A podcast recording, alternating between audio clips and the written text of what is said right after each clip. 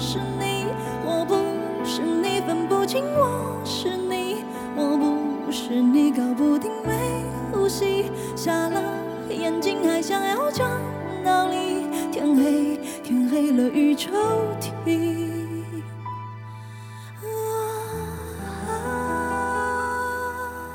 Hello，大家好，欢迎收听啊是猫咪呀。这是一档由爱猫咪更爱人类的老于和小吴共同发起的，在故事里找猫咪的播客。我们致力于挖掘宝藏人物，探索人性的幽微，以及研究一切奇妙人事物之间的连结。大家好，今天的我是明明说好十点半开始录音，结果被慢吞吞做饭、上厕所、撸猫的小吴搁了半个小时，现在又十一点多才开始录。我要录到凌晨的老于，熬夜是你的常态，黑夜是你的眼睛。真的。大家好，今天的我是慢吞吞做饭、上厕所、撸猫，屁事特别多的小吴。哎，真的是习惯了，习惯了，有点痛苦。呃，OK，我们上一期呢，在爱情是什么人间疾苦当中呢，聊到了爱情里的痛苦啊。这里先给大家做一下总结，其中包括了爱而不得的痛苦、不被接受的痛苦、期待落空的痛苦。怀疑爱人以及怀疑自我的痛苦，无可奈何要接受对方身上自己不喜欢的缺点的痛苦，暴露脆弱的痛苦，怎么还没完？意识到自己是对方负担的痛苦，爱恨交织的痛苦，互相捆绑却又逃不开的痛苦，以及在思考到底爱情给我带来了什么呀之时的迷茫之痛。哎，我真的是十根手指头已经数不过来了。嗯，确实是有点痛苦。哎，对。那在上一期的最后呢，我们留下了一个问题。既然爱情令人这么痛苦，为什么我们还要追求爱情呢？当然是为了和爱人一起佩戴 POS 情侣饰品了。嚯，这广告真的是一点都不硬的。是的，今天开头打一个硬广啊！本期节目由 POS 情侣饰品。无偿赞助，对我们是自愿打广告的，而且老板好像还不知道这件事情。这是史上最冤的甲方，你明明收了人家的小礼物，其实礼物也是人家自愿送给我们的呀。开玩笑，事实是呢，POS 的创始人老板娘是我们的共同好友，交情颇深，A K A 本台常驻嘉宾，我们的有台台花 V V 老师啊。那还是让我们声线磁性又优美的老于来念一段广告词。这还没开始就广告词，好担心一听到大家都要走了。不许走，都给我留下，都给我听完。POS 创立于二零一九年，是北京喜欢科技旗下的对戒品牌，秉承时尚优雅的设计理念，服务那些相信爱、勇于付出爱的有爱之人。他们生机勃勃，对一切充满善意和好奇，热爱这个世界的美好事物。在爱中成长，学会爱，变成更好和更温暖的爱人。通过提供经典的对戒作为定情信物，传递爱的力量，是 Pose 的永恒追求。哎呦，你刚才念完了之后，我这衣服都脱了，已经很 燃烧了，燃起来了。Seriously，这个就是我们打广告的水平吗？就真的只能这样了吗？当然啦，因为是无偿的嘛，这就是能够做到的最好的水平了。哦，是这样的吗？嗯哼。好的，那其实这一期呢，就是是我们主动提出要插入这个小小广告，小广告什么小广告？城市牛皮癣，烫嘴，烫嘴。那为什么要插入呢？因为我们生机勃勃，对一切充满善意和好奇，热爱这个世界的美好事物，难道不是这样吗？这属于已经被广告词洗脑了。真的，品牌方看看老于吧，我潜力超大的，给钱能做得更好，给钱能做得更好。是的，其实就说的也没错哈。我们今天想聊的主题啊，当然就是爱情。嗯哼啊，但是呢，就是这一期的主题 specifically 是关于找到另一半的。嗯，哎，你不觉得很奇怪吗？人们管爱人叫做自己的另一半，就好像爱人们本应该是一体的。对。啊，但是你仔细想想啊，就是我们在日常和影视作品中，经常可以听到人们这么去形容啊，描述自己的爱人，说你是我的另一半啊，你完整了我，you are the one。嗯，哎，就这样的话术想要传达的意思，好像是单个的人他只是某一个整体中的其中一半，而我们去追求爱情啊，就是要去找到另一半，从而让自我变得完整。而二呢，这个两个人好像才是爱情的单位。嗯，也就对应了上一期呃我们播放的那个 priest 神父说的，No wonder is something we don't want to do on our own，怪不得我们不想要独自去爱。就是从定义上来看，爱情就是一个人做不到的嘛。找到另一半是植根于我们内心的渴望。嗯，那今天我们就想要追根溯源啊，讨论一下对于爱情这般的构想是从何而来的。那其实爱情就是寻找另一半啊这个思路。最早是来源于柏拉图会影片里面阿里斯托芬的一段演讲。嗯啊，会影片呢记录的就是古希腊一群文化人、哲学家、文学家、戏剧家，他们聚在一个酒会上，称颂啊赞美爱情的七段演讲。那有关会影片的其他演讲呢，我们会，我们可能会，大概率也许 明年 谁知道呢？是吧？不敢立 flag，也许某一天你就在这个啊是真爱啊系列中又听到了呢，是不是？是的，你可以永远相信老于和小吴。咕咕咕，那就期待更新吧，咕咕咕。啊，我们今天聚焦聊的呢，其实就是当天酒宴上第四个发言人啊，他的这个演讲的顺序是在一个中间的位置，所以说他的这个演讲也是非常有分量的，可以从他这个排位中看得出来。C 位，阿里斯托芬的他的这个爱情演讲，那他认为要理解爱是什么，我们首先要理解人类的起源和发展。于是呢，在演讲之初啊，阿里斯托芬讲述了一个传说啊，一则关于人性的神话。他说，Eros 艾若斯。就是原本是球体的人类被劈开以后，寻找另一半而产生的渴望。他是这么形容最初的人类的：Basically，他们是肉球。原文中说到，最初的人是球形的，有着圆圆的背和两侧，有四条胳膊和四条腿，有两张一模一样的脸孔，圆圆的脖子上顶着一颗圆圆的脑袋，两张脸分别朝着前后不同的方向，还有四个耳朵，一对生殖器。其他身体各组成部分的数目也都加倍。它们直着身子行走，就像我们现在一样，但可以任意向前或向后行走。等到要快跑的时候，它们就像车轮一样向前翻滚。如果把手也算在内，它们实际上有八条腿，可想而知，它们能滚得非常快。想必大家都已经有画面了。嗯，没有画面的话，也可以参考封面的艺术作品，Created by 老于。最初的人分成三种类别啊：男人、女人和阴阳人。男人是两个雄性身体合成的球，然后女人是两个雌性身体合成的球，而阴阳人是一半雄一半雌。最初人类被认为是宇宙诸神啊，the cosmic gods 的后裔，这也是为什么人是球形的。它球形的那个形状象征的是神圣天体。那男人最初呢是属太阳，女人属大地，而阴阳人属月亮。嗯，在阿里斯托芬的神话中啊，原初的人非常非常强。无论是精力还是体力，都强的非常可怕，而且原始人还有着很伟大和高傲的思想啊，也可以说是狂妄自大。他试图与诸神比肩，这个在宙斯眼里啊是一个很大的隐患。他非常忌惮原始人的力量，所以和众神商议对策。但是宙斯又不想把人们杀死，因为如果用雷劈把他们都打死的话，就没有人类在对诸神进行献祭和崇拜了。但是又不能对这些蛮横的人坐视不理，于是呢，宙斯想到一个方法，他的方法是把所有的人都劈成两半。宙斯认为这是一个绝妙的方法，嗯，它既可以消减人们的力量，还可以让人类的数量成倍增加。那这样就有更多的人去侍奉诸神。嗯，原文中是这么描写劈开的过程的：宙斯说到做到，把人全都劈成了两半，就像你我切青果做果脯。和用头发切鸡蛋一样，切完以后，他吩咐阿波罗把人的脸孔转过来，让他能用切开一半的脖子低下头来看到切开的这面身子，使他们感到恐惧，不再捣乱。然后再让阿波罗把他们的伤口都治好。阿波罗遵命，把人的脸孔转了过来，又把切开的皮肤从两边拉到中间，拉到现在人的肚皮的地方，就好像用绳子扎上口袋，最后打了个结。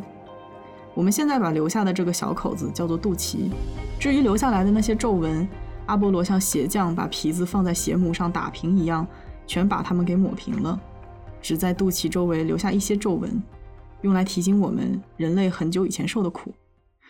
我必须要吐槽一句，阿波罗真的应该去搞医美，一定海赚，除皱效果一级棒。对，Well，阿波罗其实就是医生哦，他做医生之前呢，曾经是鞋匠，那都是手艺活嘛。呃，我是这么想的，如果有听众要去开医美公司啊，听到了这个创意，记得给我们爱发电打钱好吗？哎，你看，你看，软广效果它不就有了吗？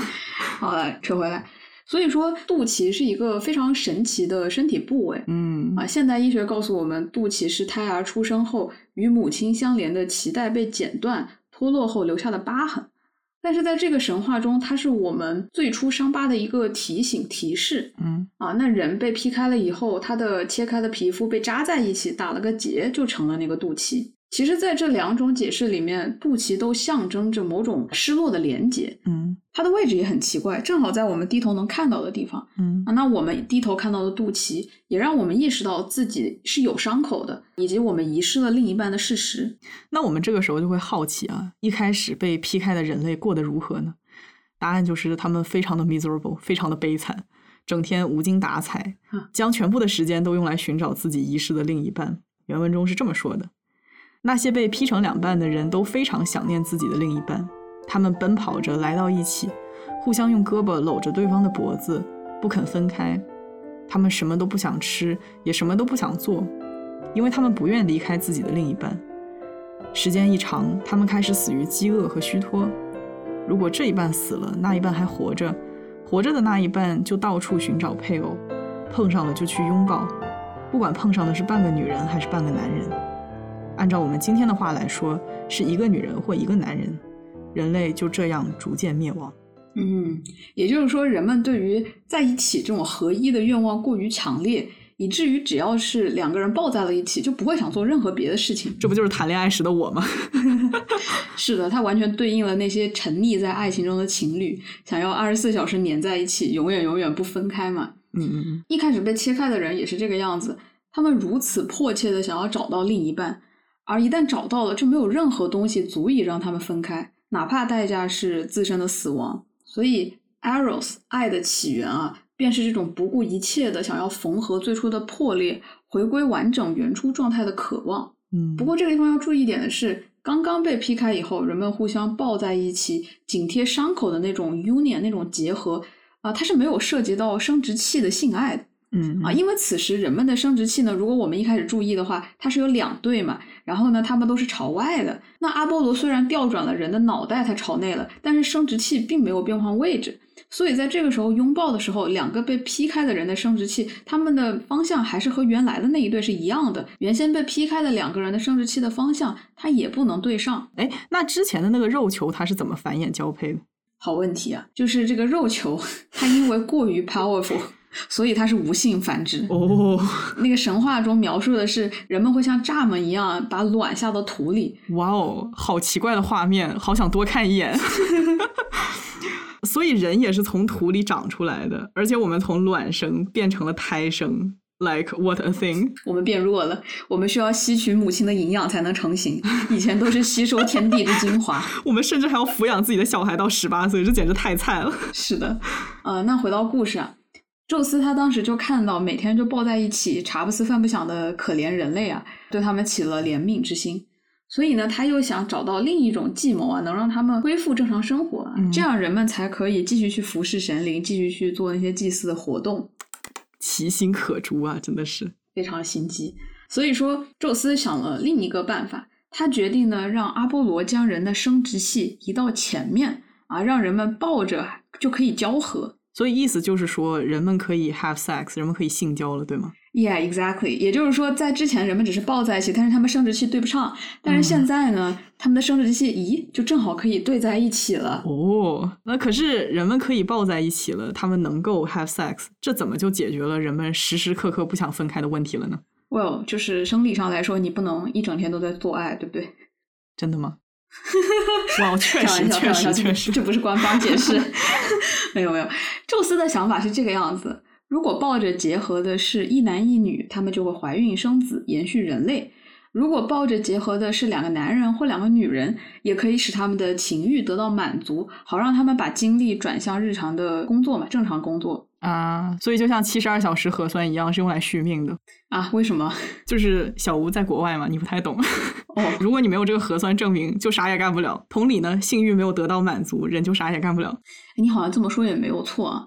所以阿里斯托芬说，人与人之间的性爱能够带来一种很深的满足感啊，能让我们尽可能的去实现合二为一的心愿，嗯从而缓解破裂的痛苦。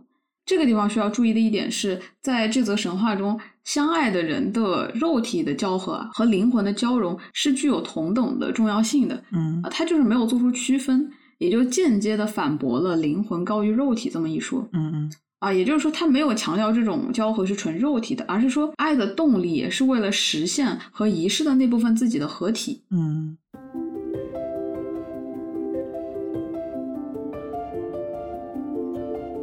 在阿里斯托芬的神话中，人类的性欲并不是一直存在的。圣母大学教授 David O'Connor 对柏拉图绘影片的解读里，他笼统地把人类的情爱历史分为了三个阶段。在最初的阶段，人们是处于一种原初完整的状态。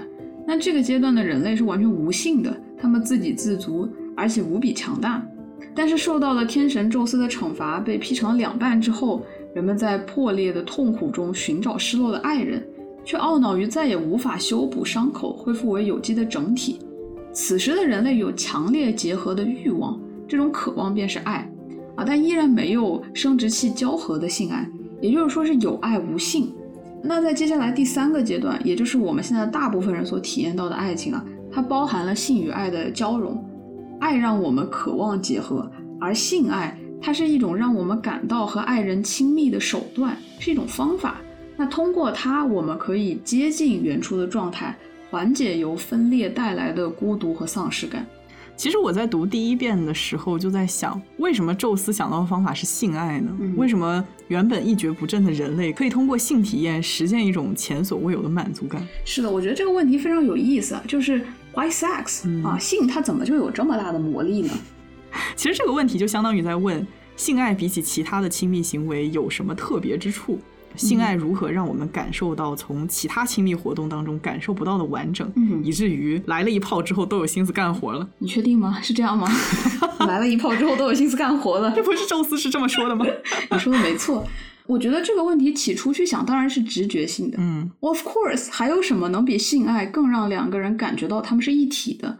啊，两个人之间又还有什么是比性更加亲密、私密的，对吧？就很理所当然。那老于妈妈的爱的小课堂又可以重新上线了。这是妈妈该讲的东西吗？这是小孩子不能听的十八加，好吧？这期节目，嗯嗯，我们于主播对这个问题进行了细心的研究啊，且让于老师开讲啊。好的，好的。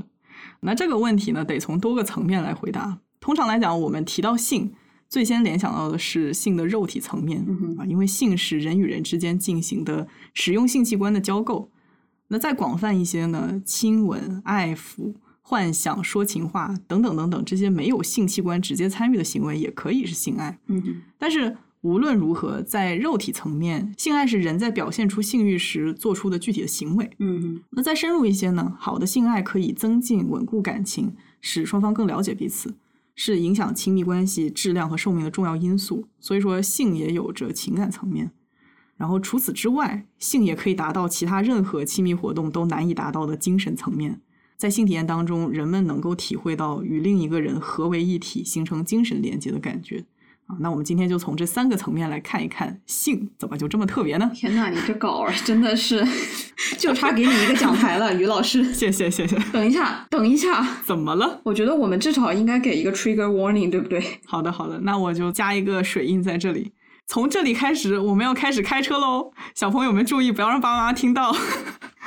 前方请戴耳机收听，搞快点儿。呃，首先我们先从肉体层面开始讲起啊。根据社会心理学中对人际距离的划分，人与人之间最近的亲密距离是零到零点五米，通常只有亲人和夫妻才能有这么短的距离。可是，我真的觉得性伴侣值得被划分出一个新的人际距离，我擅自就给它起名为性距离。嗯嗯，也就是说，它可以是负的。哦，You know 这个说的很有道理啊、就是说，在这个社会心理学中，他觉得人与人之间的距离是表达他们有多亲密的方式。比如说，我跟陌生人可能会隔着好几米远，然后我和亲人就会半米的距离就很近。对对对，啊，根据我们个人的身体条件，我们和自己的爱人的距离可以是从负 x 到零米哦。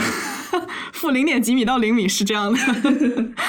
呃也就是说呢，性爱首先在人际距离上就打赢了所有其他的亲密行为，是真的不会有比性交贴得更紧的活动了。哇，再者呢，性爱会给人们带来绝妙的快感。仅仅从神经末梢的分布来看啊，人类外生殖器有着极高密度的神经末梢。就比如说，女性的阴蒂大概有八千个神经末梢，男性的阴茎也差不多有一半啊，并不是说男性生殖器不敏感的意思。你就是这个意思。你最先开始查到的时候，你说 这是科学哎，小吴，你知道吗？女性的阴蒂上面有八千个，但是男性只有一半哎。Well，这是科学事实啦。我我这里拿这个十指连心的手指尖尖做一个参考，就是我们每一个手指尖差不多有三千个神经末梢，所以不管是男性还是女性，性交的体感相比其他的身体接触是更加丰富的。所以说，如果我的数学没有算错的话，手指间的神经末梢有男性阴茎的四分之三耶，但是还是少了一千个 five percent。不 不要搞性别对立。好的，继续。嗯，那在性爱当中，大脑处理这些感觉神经传来的信号的方式又有什么不同呢？这些年，神经学家 Adam Saffron 和 Victoria Klimich，呃，他们提出了一个模型啊。这个模型说的是用特定的方式和速度反复刺激特定的神经，会使神经元的活动同步，使大脑更加专注。那把这个模型应用到性爱当中，就可以说长时间重复的性刺激。最终会让全脑的神经元活动同步，让人达到前所未有的专注，从而将注意力全部集中在感受上。那这种专注的状态正是性高潮。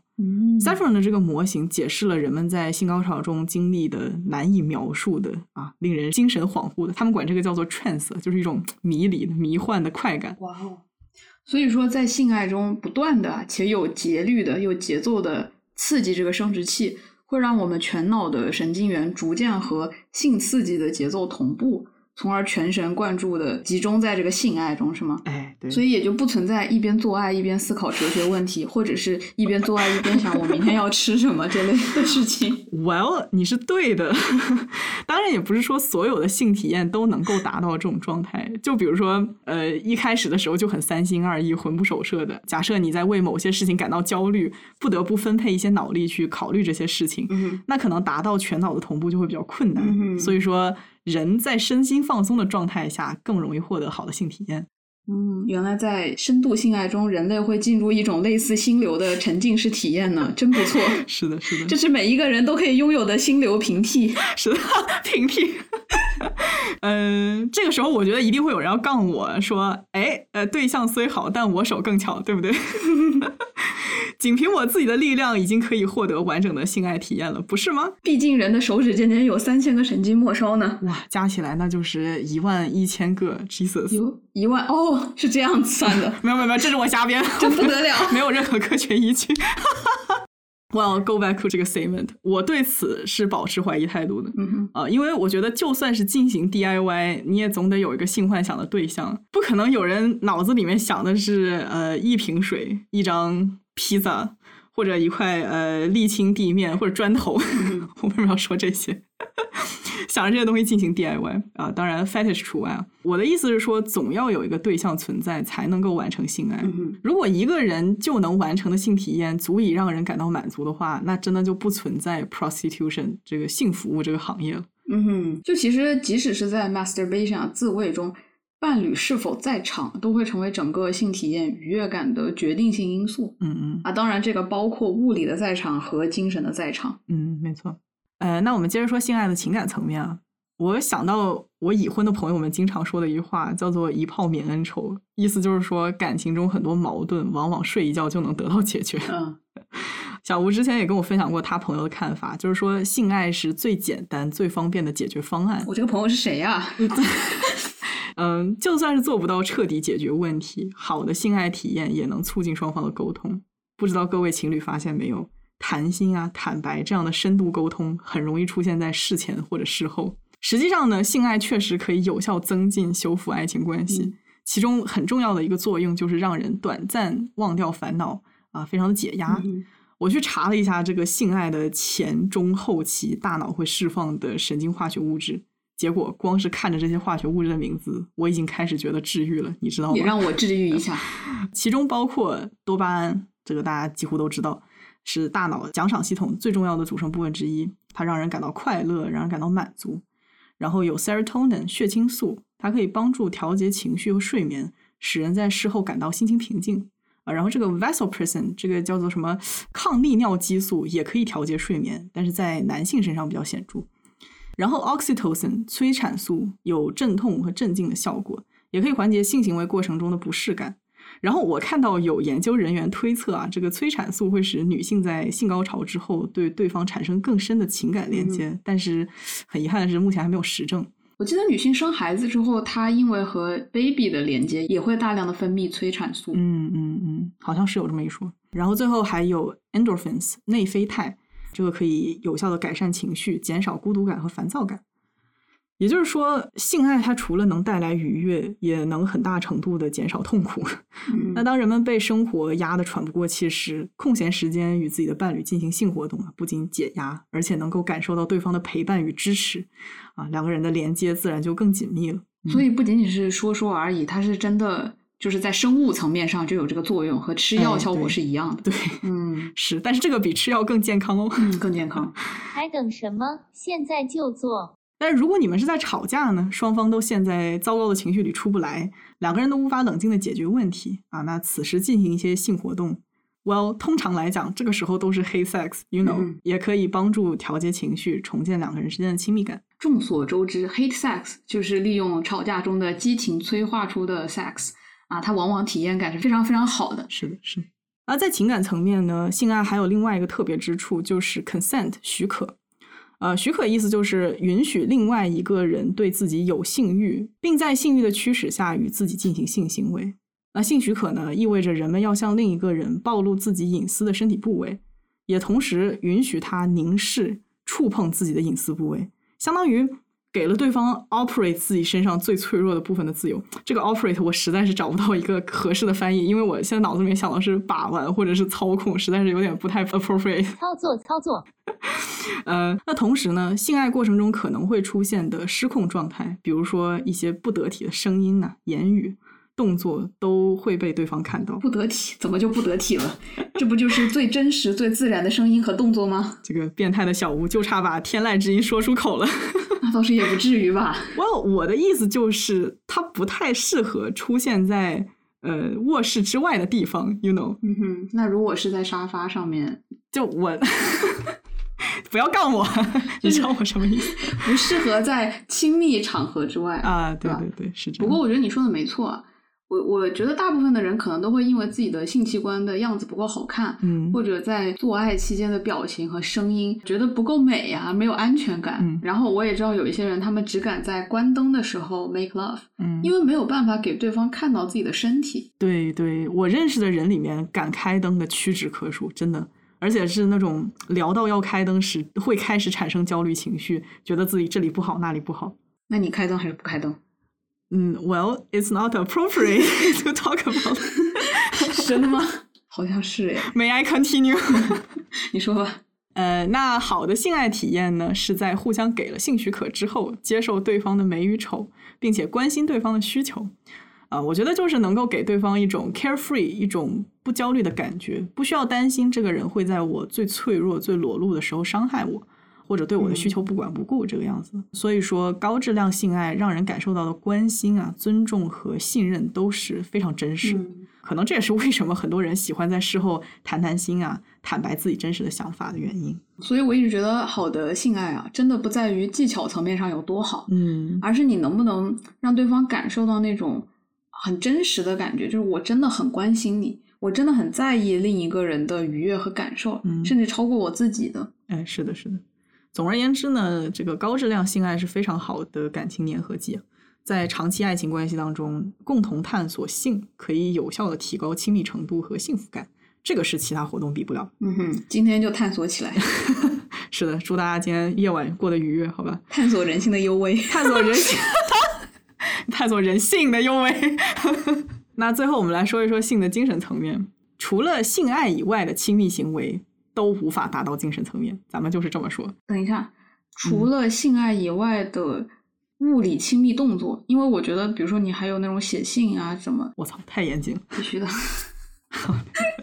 除了性爱以外的物理亲密动作无法达到精神层面，而且也不是所有的性爱都能达到精神层面，所以我觉得这个还蛮容易被忽略的。嗯哼，那我先来分享一个还蛮有意思的研究结果，就是我们刚刚提到的性爱过程中大脑释放的 oxytocin 催产素，能够提升人们对 spirituality 灵性或者精神的这种感受。嗯，简单的来讲呢，就是人在性爱中升华了。哇，感觉自己从肉体的存在变成了精神体的存在。其实我想说啊，就是在性爱 orgasm 的时刻，有些人会有一种灵魂出窍的体验，嗯就好像在那一瞬间，可能是在那种疼痛中，也可能是在你之前说的那种反复有频率的去刺激那个部位，嗯嗯啊反正就是各种各样的原因吧，会在那一瞬间感觉到你的灵魂短暂的脱离了肉体，达到了一个很神秘的空间。嗯。那在宗教中，他们总是强调 something greater than myself，就找到一个大于我的存在。比如说，那个神就是一个大于我的存在，我的信仰就是大于我的存在。嗯所以我想说，有关性爱的 spirituality 啊，一定是和达到那个合二为一的境界是有关的。嗯就在那一刻，人们短暂的感受到前所未有的完整，像是受到了远古的召唤一般，超越了现实肉身的自我，抵达了最远处，完整、具有神性的模样。我在《Bustle》杂志的一篇讲 spiritual sex 的文章当中，看到一些人们对性爱，尤其是性高潮中感受到的 spirituality 的描述。有时我能感觉到能量从我的身体流向我的爱人，这种能量也会发散到我的四肢。虽然我在和这个人性交，但性高潮似乎是由另一个人，或者是由天地万物，又或者是由我们两个人之外的某种能量凭空推进我的身体里。很快你们会开始融合，这很神圣。你会发现在不知不觉中，两个人再也无法分开。这种完整的感觉是一种深度的对精神的洞悉，它会以各种神奇的方式发散到你人生的其他部分中。这些描述存在共性啊，就是说高潮的感觉像是两个人在某种不知名外力的推动下合为一体，感到自己的身体里充满了能量。这就很像我们刚刚讲的神话中人原初的状态。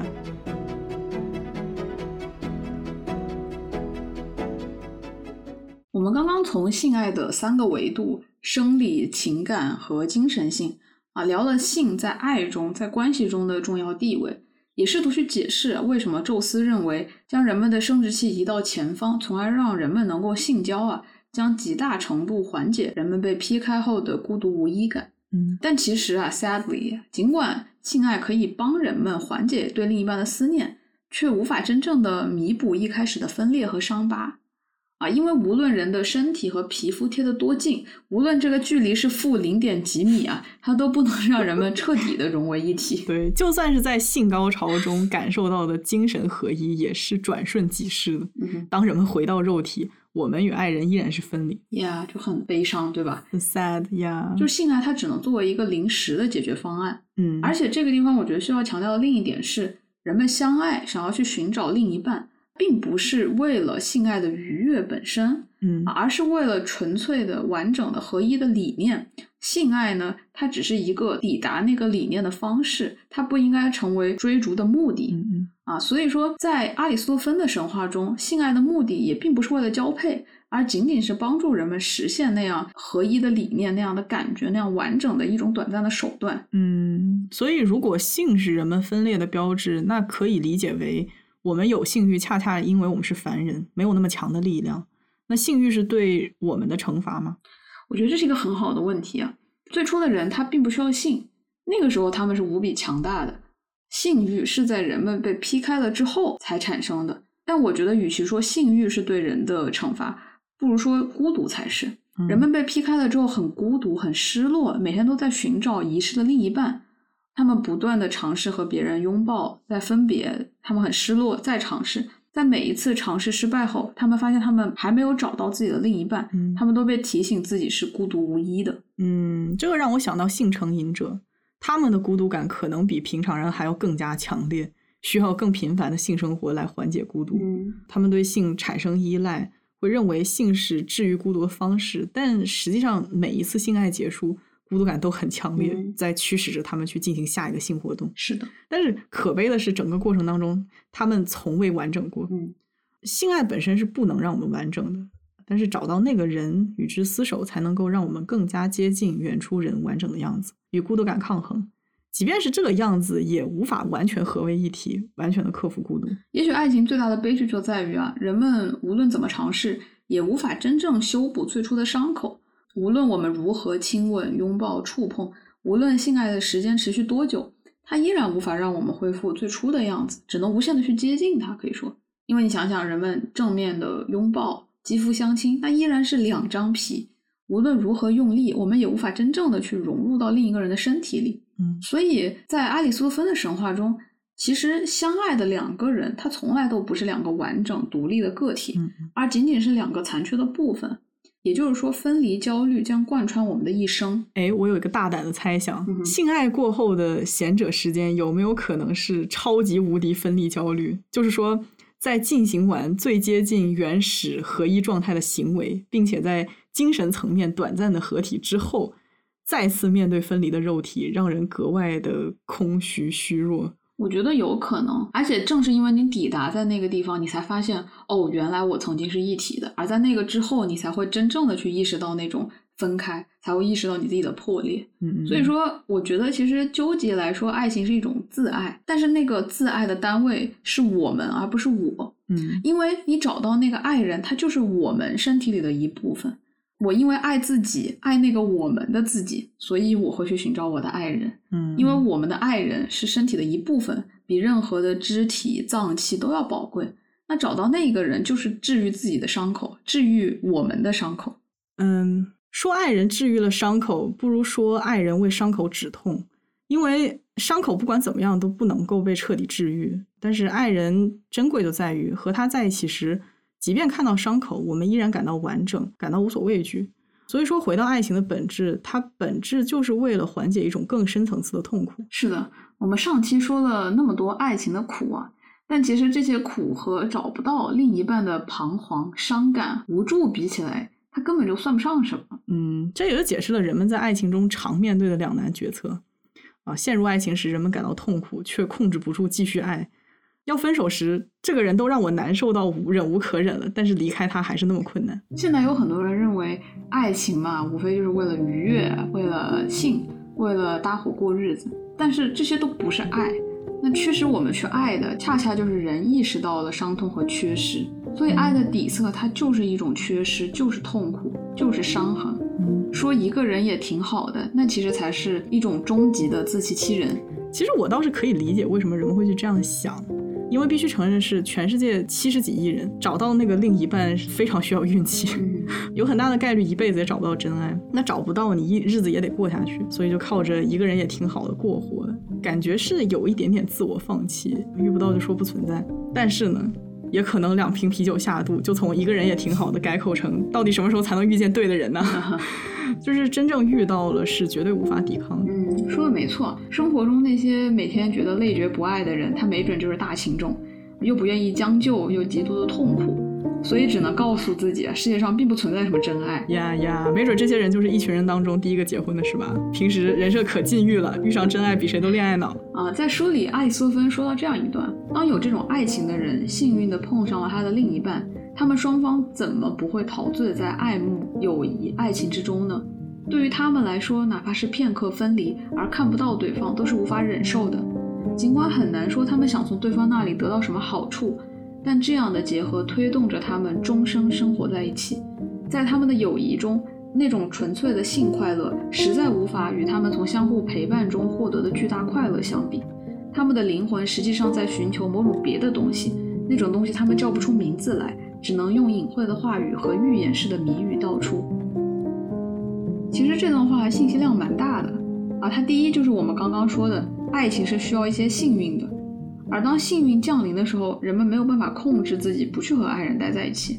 第二呢是说，尽管性能缓解我们的孤独，让我们正常工作，但是就愉悦程度来说，性没办法和长久的陪伴相比。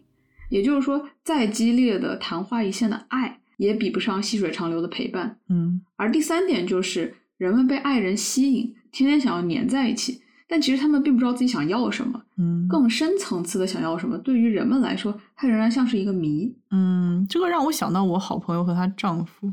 以前我跟和她的共同的朋友还会聚在一起讨论，说他们两个自从同居之后，就好像从来没有分开超过半个小时过，就连买个水都必须要两个人在一起。离谱到什么程度呢？呃，在他们两个在一起三四年的时间，我只跟他姐妹单独约会过一次。哇哦，我都已经不习惯男方不在场了，我跟他单独在一起，场面都尴尬了，你知道吗？对于没有遇到过真爱、习惯独来独往的人来说，真的是很难理解这种打引号的生活不能自理的状态啊。然后在那一次单独聚会上面，我也问他说：“你们两个分开一会儿会儿能怎么样吗？啊，为什么我找你买个菜都得带着他？” 拖家带口。他自己其实也说不太上来，也不是说对方在场就带来了什么，但是没他在就是不行。嗯，我觉得当我们找到那一个人之后，所谓的维持感情上做出的努力啊，其实也就是说想方设法，无论如何也不要和对方分开。嗯啊，那上一期说了那么多苦，哎呀，那人受那些苦，不就是为了不受原初的苦，不受嗯存在意义上的苦吗？是的，真的就是一分钟都不想分开，毫不夸张。但是其实我有一个问题，啊，什么？嗯，如果自己的另一半恰好死了怎么办？哎呦，我的妈呀！你道出了人类悲剧的真谛。还记得殉情只是古老的传说吗？我问的时候就是在想，答案会不会是殉情吗？呃，怎么说呢？另一半死了，也就意味着我怎么样都无法再完整了。我活着好像都失去了意义，那我是不是只能去死了？有两种说法，第一种是，如果真的失去了爱人，那么余生就会一直寻找相似的同类。嗯，也就是你离开后，我爱的每个人都像你。其实我觉得悲剧在于当事人心里明白自己永远永远都不可能变得完整了，失去这个人以后。嗯哼，所以说还有另外一种理解啊，就是说，呃，其实神话里的另一半，它指的并不是独一无二的这个人，而是一种隐喻，它指的是某一类人，某一类和自己啊、meant to be together 注定厮守的人。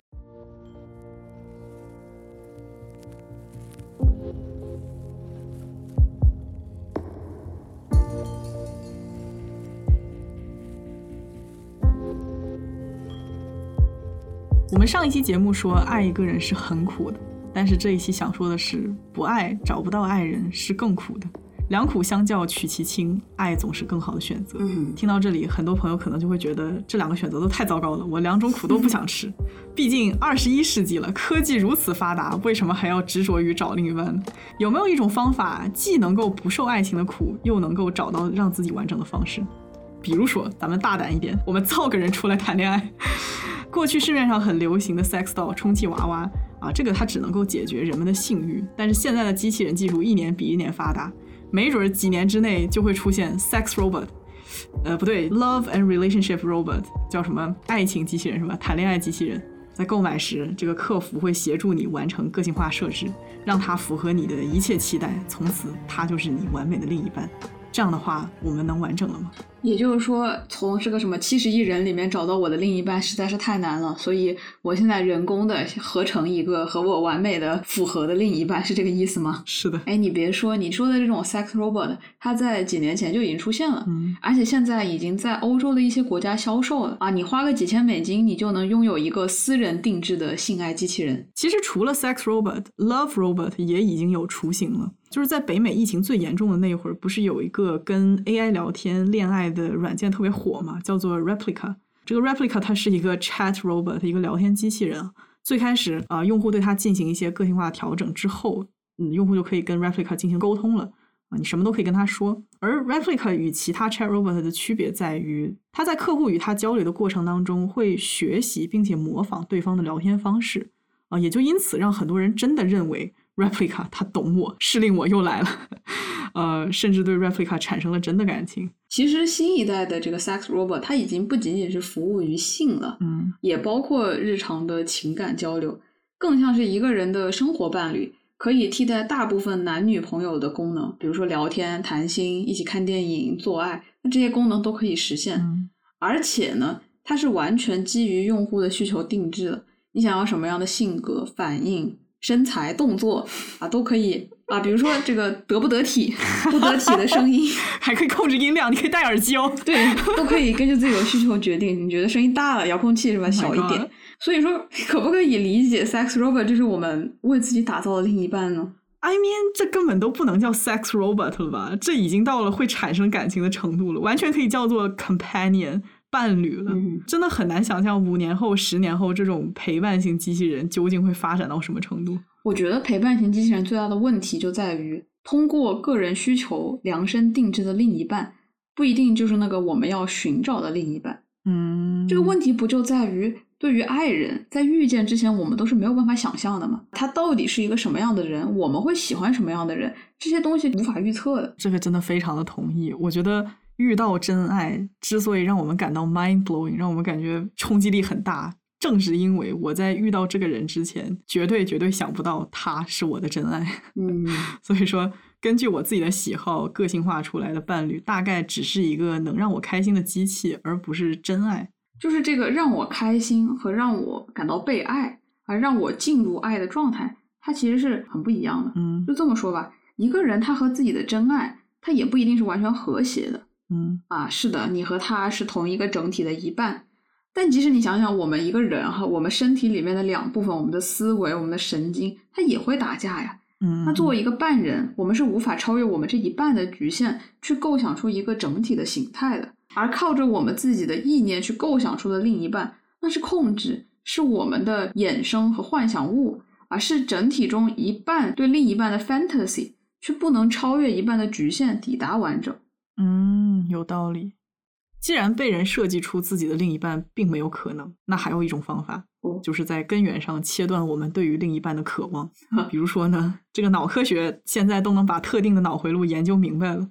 以后如果能够锁定那个让人们执迷于寻找另一半的回路或者是网络啊，然后通过手术切断也好、修改也好，从此我们不再追求另一半，这样我觉得虽然不能说是完整，但起码不残缺了，会是这个样子吗？我觉得并不是我们不残缺了，而是我们感觉不到自己的残缺了，我们麻木了。哦就你感觉如何和事实如何，这个中间是有差别的。嗯而且我觉得现代人大多会采用的方式啊，不是在神经上面切断对另一方的渴望，嗯而是他们会使用另一种方法，他们会假装自己没有伤口，他们会假装自己原本就是一个完整的个体。突然在想，这是不是就相当于我做个手术，用人造皮肤把自己的肚脐眼遮住，这样伤口就不存在了？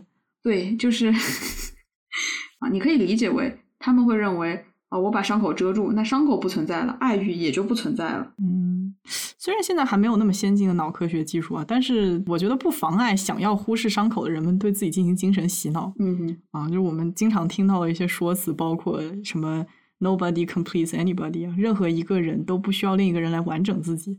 或者是什么真爱无法满足你，但是钱可以，等等等等。因为我真的认真学习过认知心理学，可以很负责任的说，人非常擅长欺骗自己。嗯 但是呢，即便有这么多手段可以让人们假装看不到自己的残缺，它也依然存在。对，不知道单身的人有没有同感啊？单身的人很热衷于把自己的生活填得满满当当的，工作呀、读书啊、刷剧，呃，或者出去玩，但是无法避免的会遇到一些没有任何安排的时刻，嗯，这些时候就会特别想谈恋爱，特别想找个人陪。对，我觉得无论是以上哪种方法，它都是为了一个目的，就是逃避爱情的痛苦。嗯但是我们别忘了，爱情除了痛苦，还有那么多让人快乐、让人幸福的时刻呢。如果说让我给出一个为什么逃避痛苦不能构成拒绝相爱的原因啊，我会说，任何一种逃避痛苦的方式都会让我们变得虚弱。嗯在阿里斯托芬的神话中，结合和完整那是人类力量和强大的象征。只有通过爱，我们才能够获得力量，找到归属。爱是 empowering，富有力量的，而遮蔽爱的渴望会让我们停留在虚弱、孤独、被阉割的状态，迷茫无依。有句话不是这么说的啊，不对，有首歌不是这么唱的吗？What doesn't kill you makes you stronger。杀不死的只会让我更强大。呃，爱情的苦还是要吃的，熬过爱情的重重苦难，我更秃了，也更强了，这才是真正的强者思维，兄弟们。更强了，我可以理解。可是为什么爱情让人更秃了？这我不能接受。哲学系小吴不能再秃下去了。你闭嘴！开玩笑。就我自己来说，我特别能感受到 love is empowering，爱是富有力量的。嗯因为我觉得我以前是一个特别虚弱的人，非常不自信，而且贼在乎别人的想法我你现在也 啊。现在也是，好吧，但是比以前有进步了，对不对？啊，那当然，啊，我觉得我之前真的是会别人说一两句话我就哭出来的那种，哎而且也是每天都在寻找另一半的人。上大学的时候，最大的人生困惑就是我会不会永远都找不到那个人，然后孤独终老了。啊，其实不仅仅是我，我现在很多，比如说快三十岁的嗯朋友，他们也是会在深夜的时候因为这个事情哭出来。就在上周，我一个非常好的朋友，他去外地相亲，当晚呢就发现不太合适，是因为什么不合适？不是当晚不太合适，是白天发现不太合适，当晚意识到了。就是他们一起出去爬山，然后就聊一些有的没的，然后聊着聊着他就觉得非常的 bored，就很无聊。然后他们在公园那边坐着的时候，那个男生就想牵她，当时就下意识的，他自己都没有意识到，他就把手给躲开了。然后在那一刻，他就发现他的身体比他自己更知道那个人不是对的人，嗯哼，所以这就特别像呃阿里苏芬之前说的，就是人被劈开了之后，每天去尝试和不同的人拥抱，然后他发现哦这个人不对，然后我只能换下一个，就这样非常迷茫无依的一个状态。嗯嗯所以说他也是当天晚上就想到他前几个月的那些相亲的不愉快的经历，想到和那么多不合适的人非常短暂的认识，然后就再也不联系。想到这些之后，他就觉得我是不是要一辈子这样下去了，孤独终老了？嗯啊，当然我这个朋友是非常富裕的人，他的工作也很好，所以说我完全不担心他老年之后他没有温饱、没有保障，不会的，他会很有钱，他会经常出去玩，他会认识不同的人。可是尽管是这个样子，他始终是在焦虑，会不会我遇不到那个我的另一半？哎呦，这谁听了不心疼？是啊，我觉得我自己也是在大学的时候会想到这些东西，然后在被窝里半夜哭出来的，非常非常的焦虑。好可怜但是说回老于啊，啊！怎么就说回我了？我觉得你以前就是那种假装伤口不存在的人。对，就是拽姐本姐嘛。嗯 呃，其实我跟前任分手之后，真的是完全把自己关闭起来，嗯对爱情就是很绝望的一个状态。所以，与其冒风险再被他伤害一遍，干脆就选择说他不存在。啊，我觉得当你真正找到那个人嘛，你真的会有一种安心的感觉，嗯好像就冥冥之中你知道你们就是天生一对，你知道你们就是失落已久的伴侣，你知道你因为他而变得完整，而且你确信无论如何分开都不是最好的选择。这确实是我感受到的你最大的变化。现在小吴虽然也在乎别人的想法，但是不会因此那么焦虑，那么没有安全感，内心变得强大了，可以抵御各种各样的伤害。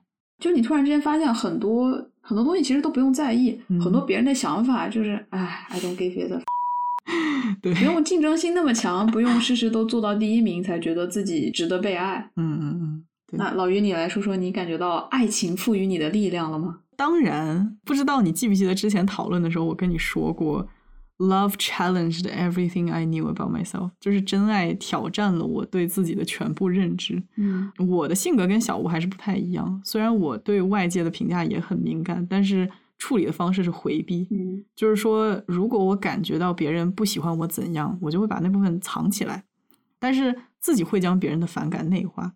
结果交往的人多了，就觉得自己哪儿哪儿都不好，嗯 误认为我要通过压抑甚至攻击自己来让别人喜欢我。嗯所以，真爱就是挑战了我曾经看待、对待自己的方式，跟你是一样的，也给我带来了很心安的感觉。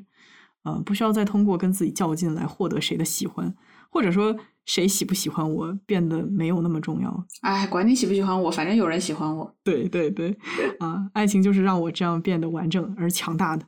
所以听到节目的最后，听众们有了 boom，还不赶紧去找个对象，一起佩戴 POS 情侣饰品？哦，首尾呼应，可以可以。那购买链接是放在呃，我们的甲方听到之后可以自行放在评论区啊。甲方，甲方自己去领取自己的广告位。哎呦哎呦，怎么可以这样？开玩笑了。购买链接我们会放在 show notes 里面。你指的是某宝口令吗？不是，又如果真的用某宝口令的话，那这期节目的文案就会整个垮掉。是吗？嗯，那最后希望大家多多支持我们电台和 pose 情侣视频。那我们下期节目再见，拜拜。拜拜，